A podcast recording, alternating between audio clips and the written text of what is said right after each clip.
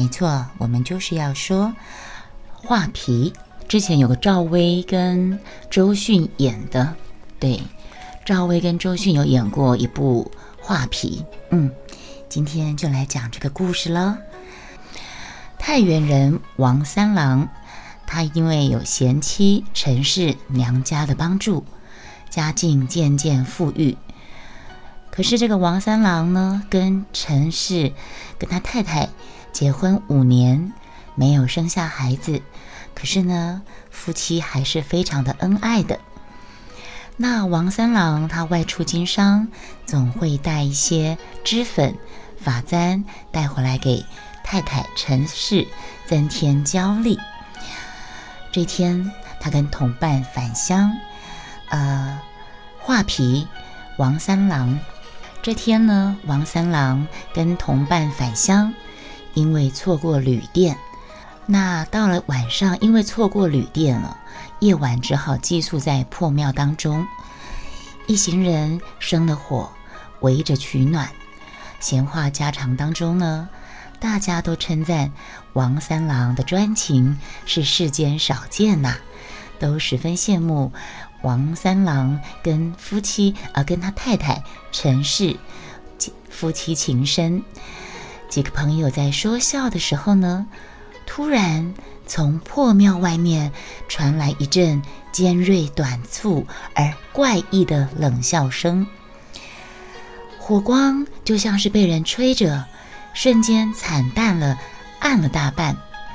寒风卷起，飒飒响个不停。一行人突然就吓了一跳，吓得不敢出声了。可就这么一下下，火又哔哔啵啵的窜烧起来。大家心里面虽然发毛，但是都当作没什么事情，干笑几声，心不在焉的又聊了起来。入睡的时候呢，彼此都死命的挨紧身边的人。这个王三郎一夜难眠，清晨醒来，决定到外面走一走。走没多久，看到路旁有一个女子背对着他，肩膀起起伏伏的，好像在哭泣着。王三郎好奇地叫了她一声：“姑娘。”女子转过身来，泪眼汪汪地看着王三郎。看见这个女子楚楚可怜的绝色美貌，王三郎一下子就竟然呆住了。这个女子心里想：“呵，这就是男人。”这个女子看着貌似忠厚的王三郎，心中暗自嘲笑的。王三郎看着这个貌美的女子，结结巴巴的，有些不知所措。啊，姑娘，你一个人吗？人，女子心中窃笑，哈哈，那是千百年前的事情了。他早已经不是人了。不过，他也不是什么寻常的鬼。比起那些只会在中元节抢食物的鬼，他有历练，有志气多了。啊，比起那些中元节抢食物的鬼，他可是有历练、有志气多了。他可是专吃人心的鬼呢。当然啦，一开始他只是偷尸体的心，只是过了不久，他就嫌尸体的心味道不够鲜美。经过几百年的修炼，他的胆子变大了。力量也更强了，就开始吃活人的心了。这个女鬼她吃人心一段时间之后呢，她得到一个结论，什么结论呢？人的心真的是丑恶无比。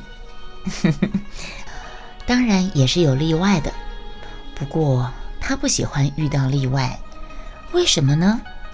因为。如果他吃到好人的心，他是吃不太下去的。吃下好人的心，他不但会五脏六腑翻转，还会功力大损。最好吃的呢，就是人们常说的那些利欲熏心的心，就是人们常说的那些利欲熏心的心。这种心呢，酒色财气入味，一咬，哎呀，那个独特的腥味从齿间布满了出来。想到了人心的美味，这个女鬼她就忍不住的抿了抿嘴。结果这个动作在王三郎看来，竟然无意间流露出风情万种。男人呢？哎。他就说：“姑娘，你你怎么会一个人在这儿呢？”结巴了老半天，他终于把这句话完整的说了出来。姑娘并不正面回答，反而问他：“你是什么人呢？”故明知故问。为了取信女子，这个王三郎将自己的来历一五一十的说得分明。哦。我叫王三郎，巴拉巴拉巴拉，把自己的来龙去脉一五一十的跟这个荒郊野外碰到的女子说个一清二楚。这个女鬼她又怎么会不知道他叫王三郎呢？昨天夜里，她就是选上他了。啊，他不是在破庙。王三郎跟朋友一行人，大家在夸奖他是一个难得专情的人吗？这个女鬼经过，她只是她想，他是专情的人。其实男人都只是缺少机会，稍一勾引，这个男人的心呐，就会让他养得丑恶美味。嗯，你们知道吗？一伸手就在人的心口挖个窟窿，这样吃起来太粗暴、太无聊了。他要享受那种把心养肥、养坏的过程，这样才有趣。这个女孩，这个女鬼就随口编了个谎：“我叫做媚娘，今年十六岁，因为家里很穷。”所以我被父母卖入有钱人家当妾，谁知道大老婆容不下我，动不动就对我又打又骂的，我实在受不了了，所以我就逃出来了。说着说着，就梨花带泪的擦了擦眼角的泪水。王三郎同情的看着他，问着：“那姑娘，你有什么打算呢？”嗯。他的眼泪又继续掉下来，我手边的钱已经用的差不多了，孤独一个人，也不知道该怎么办才好。王三郎好意的想帮助他，就问他：“啊，我跟几个朋友都在庙里休息，我去看看他们能不能帮忙拿个主意，怎么样呢？”哦，公子千万不要这样做，这个。这个女鬼就叫住他：“我昨夜走到这里，本来是想到破庙休息一下，可是从窗外看到庙里都是男人，我只好打消主意。公子，你想想啊，我一个女孩子家，我跟一群陌生男人共处一室，嗯，不是容易让人误会吗？”王三郎一时之间想了想，也无计可施，愣了一下。眉头也皱了起来，那那该怎么办呢？啊，公子你忠厚老实，若是您不嫌弃，这个女鬼就继续娇羞的低下头着，缝衣煮饭、挑水生火，我样样都会。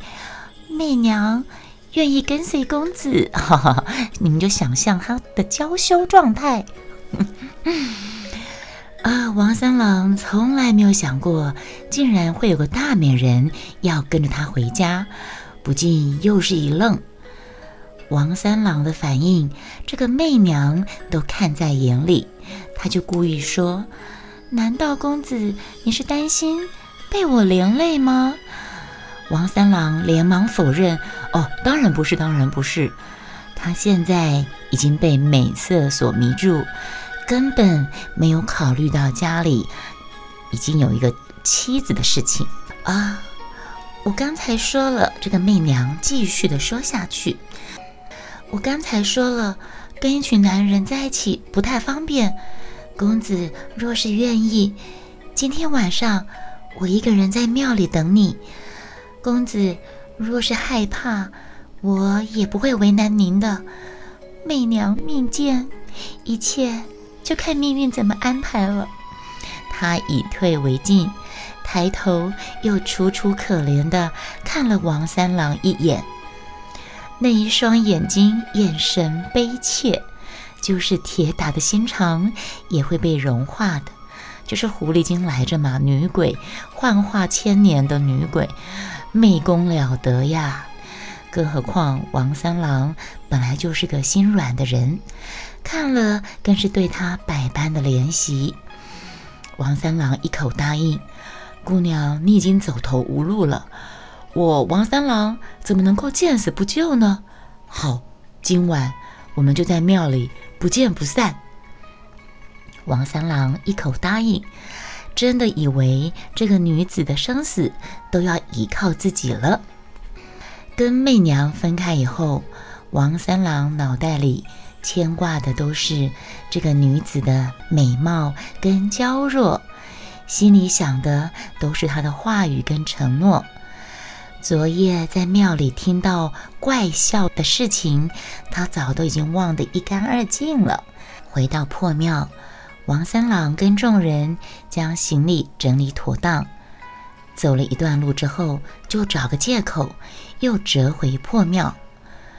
回到破庙的时候呢，已经是傍晚了，媚娘还没有出现。他只好生了火，痴傻的等着。夜渐渐深了，天空忽然下起雨，寒气逼人。王三郎缩着身子在火边取暖，不禁有些恍惚。媚娘为什么还不来呢？他心里想着，是不是根本没有媚娘这个人呢？也是啊。人间怎么可能有这么美丽、美艳又清丽的女子？她已经被迷上了呀！三郎一声的娇喊，打断了王三郎的胡思乱想。他一抬头，就看见媚娘从雨中狂奔而来。王三郎大喜，才刚站起来，媚娘便扑紧了。扑抱了过来，紧紧抱住了他。他娇弱而湿冷的身体颤抖着，我好怕你不来哟。媚娘软甜的声音在他耳边的低语着，失而复得的惊喜让王三郎脑中空白，心头狂跳。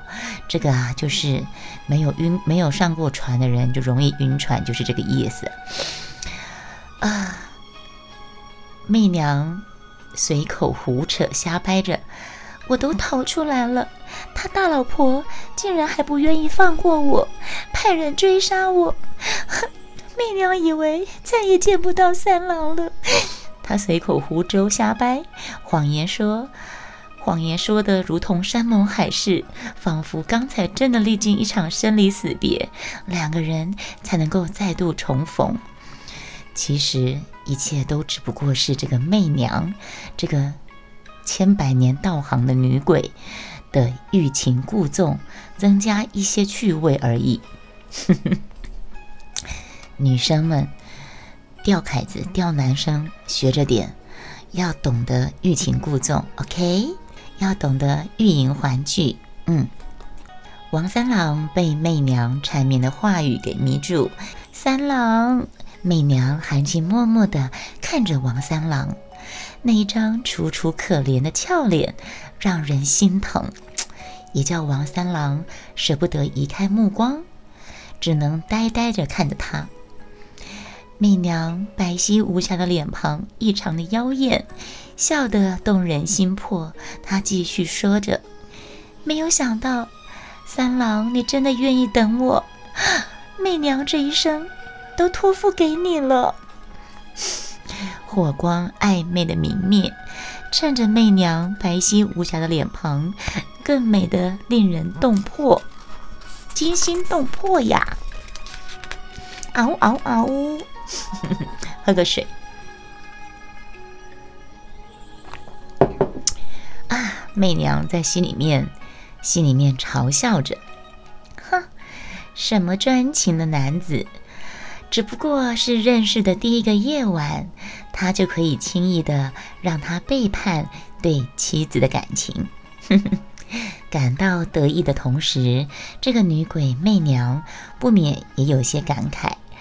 这个世界上还有真心专情吗？你们回答我，这个世界上真的有真心不变的、从一而终的专情吗？台里的大家，不是有人讲过吗？我对每个女人都专情。嗯，我对每个女人都专情。王三郎觉得生命中已经不能没有媚娘，烤窑这也太快了吧，真的是容容易晕船的。就这样子一天一见一次面，几句软言软语，就觉得生命中已经没有办法没有媚娘了。他们就一起回家，一路上夜夜同床共枕。媚娘动人的风情，让王三郎像是着了魔似的爱着她。他几乎是快到了家门，才想到结婚五年的妻子。他终于想到了。家里还有个陈氏，还有个原配呢。这时候，媚娘故作害怕：“三郎，你说姐姐她容得下我吗？”呵呵，雅雅说：“真的没什么专情。”哦不，雅雅，男人会说：“有的呢，我很专情，我对每一个都专情。”嗯，这个媚娘的头上多了一只金簪。那个金簪呢，是王三郎本来要送给陈氏的，可是媚娘硬是要王三郎转送给自己，因为金簪别在自己乌黑的头发上才是最美的。王三郎的声音很温柔，他说：“啊，你不用担心，呃，陈氏是个很好的人。”他却不知道是因为跟他说话，还是是因为提到陈氏的关系，所以声音特别的温柔。王三郎继续跟媚娘说：“你一定从没有见过像陈氏这么善良、温柔、体贴、贤惠的人。”媚娘笑笑。王三娘、王三郎对陈氏的称赞，令他心里不太舒服。女人听到自己的男人在称赞另外一个女人，心里面会有点不舒服。不过没有关系，他只要能够让陈氏嫉妒，王三郎心中那个温柔的妻子就会消失。哼，媚娘心里想：人的心多半是丑恶的。在家里的陈氏得知王三郎回家了。高兴地从佛堂出来迎接，下人已经告诉他说，王三郎身边多了一个漂亮的姑娘，可是却没有人忍心跟陈氏说那个姑娘长得多么千娇百媚。陈氏来到大厅，看到媚娘惊为天人的美貌，神经不由得绷紧了。媚娘打量着陈氏，这就是一个两虎相看，你看我，我看你，从头打量到到脚的一个过程。媚娘打量陈氏，陈氏打量着媚娘。嗯，陈氏身上檀香味道太浓，让媚娘有些头晕。哦，现在端午节快到了，白蛇不是怕雄黄酒吗？那神怪总是怕檀香这种，呃，这种香味的。媚娘有点头晕，不过这个陈氏看起来还算清秀，只不过太过端庄，身材也不再曼妙了。媚娘心里想，这个女人应该是蛮单单调又呆板的女人。媚娘身上堆满着微笑，一开口就叫姐姐好，她一点也不客气。他就是要让陈氏知道自己已经是王三郎的妾，王三郎的人了。陈氏只能回了一个笑容，心中却有些闷闷的。王三郎挥手要下人离开，走向陈氏。啊，娘子，我买了些胭脂首饰给你。陈氏他一眼就看到媚娘头上崭新的金簪，立刻全都明白了。他笑了笑：“你从哪里找到这么标致的好妹妹给我呀？”面对贤惠的陈氏，王三郎反而有些心虚。哦，她叫媚娘，身世很可怜，我是在路上救她回来的。他知道陈氏十分明理，所以王三郎从来不会隐瞒他任何的事情，就一五一十的告诉他所有的经过。媚娘忽然双膝一跪，就跪下来求姐姐成全，然后也拉下王三郎跟着跪下。陈氏愣住了，媚娘这个动作哪里是在求他？媚娘她根本就是在示威，因为在陈氏眼里，媚娘拉下王三郎一起跟他跪下求姐姐成全这个动作，她是要告诉自己，王三郎现在已经任由媚娘摆布，再也不是专属于她的丈夫了。唉，陈氏看了。窘红着脸的王三郎，又看了美丽动人的媚娘，心中百感交集。媚娘让他感到很不安。一个十五六岁的千娇百媚的女子，不该有这样的风情跟心机。可是她看得出来，自己的丈夫已经被媚娘迷住了心窍，爱到入骨了吧？陈氏心里无限的酸楚，可是她不怨不恨，只是悠悠地说：“夫君，成亲五年以来，我无时无刻不在请求菩萨保佑，让我为王家生个孩子。是你疼我，所以从来没有纳妾。如今上天送了这么一个美貌的妹子，相信她。”必定能够为王家留下血脉。媚娘打心底厌恶陈氏，她心里是想：哼，假装得体大方，根本就惺惺作态，恶心，恶心极了。这是媚娘心里的 O.S。任谁都听得出王三郎这一生是包含着多少感动，娘子。然后媚娘眉眉头微皱，哼，她非要激得陈氏又哭又闹不可，她就亲昵地凑上王三郎的耳朵，低声的娇声娇气地说：“姐姐都这么说了，要我帮你生个孩子，那三郎今天晚上你可不许离开我哟！” 我的妈呀，这就是那个狐媚劲儿，她的声音不大不小。甜腻的嗓音，大胆的话语，任谁听了都会脸红心跳的。纤纤玉手搭着王三郎的肩，又勾去他一半的魂魄。王三郎虽然有些尴尬，但是一看到媚娘调皮柔美的眼眸，又不忍心责备她了。媚娘笑得更甜了。她可是，她可不装什么端庄娴熟，狐媚任性才是她的本性，也是她的本事。陈氏这个原配的脸青一阵白一阵，胃里一抽一抽的翻搅着。王三郎每次出门总是好几个月，他夜夜独守空闺，日日烧香拜佛，就是希望他可以一路平安。如今。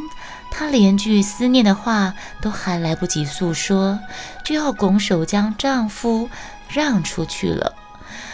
唉，深吸了一口气，陈氏定了下心神。他知道，他聪明的，他知道夫君王三郎此时此刻正对正对媚娘万分的痴迷。如果自己是吵闹，只会惹他厌烦。哎，他的妹子。再学到一招了，知道什么时候该吵，什么时候要安静。这招也是我们女人要学的。什么时候该开口，什么时候该闭嘴，也是我们女孩子该学的。自己若是吵闹，只会惹他厌烦。陈氏知道夫君这个此此时此刻已经被媚娘这个狐媚这个小妾迷得七晕八素的，自己若是吵闹，只会惹得夫君厌烦。再说自己是王三郎明媒正娶的妻子，当王三郎不在家时，这个家全有赖他打理。她可不是只会啼啼哭哭的懦弱女子，所以呢，她忍下心中的不快，就说了，非常得体的说：“你们一路奔波，一定是累了，我让下人去准备饭菜、热水。妹妹虽然是妾，也不能让你感到委屈，我再派人收拾房间，给你们俩好好的休息休息。”哼 哼心里面再怎么不开心，表面上还是要装出大姐的大的风范。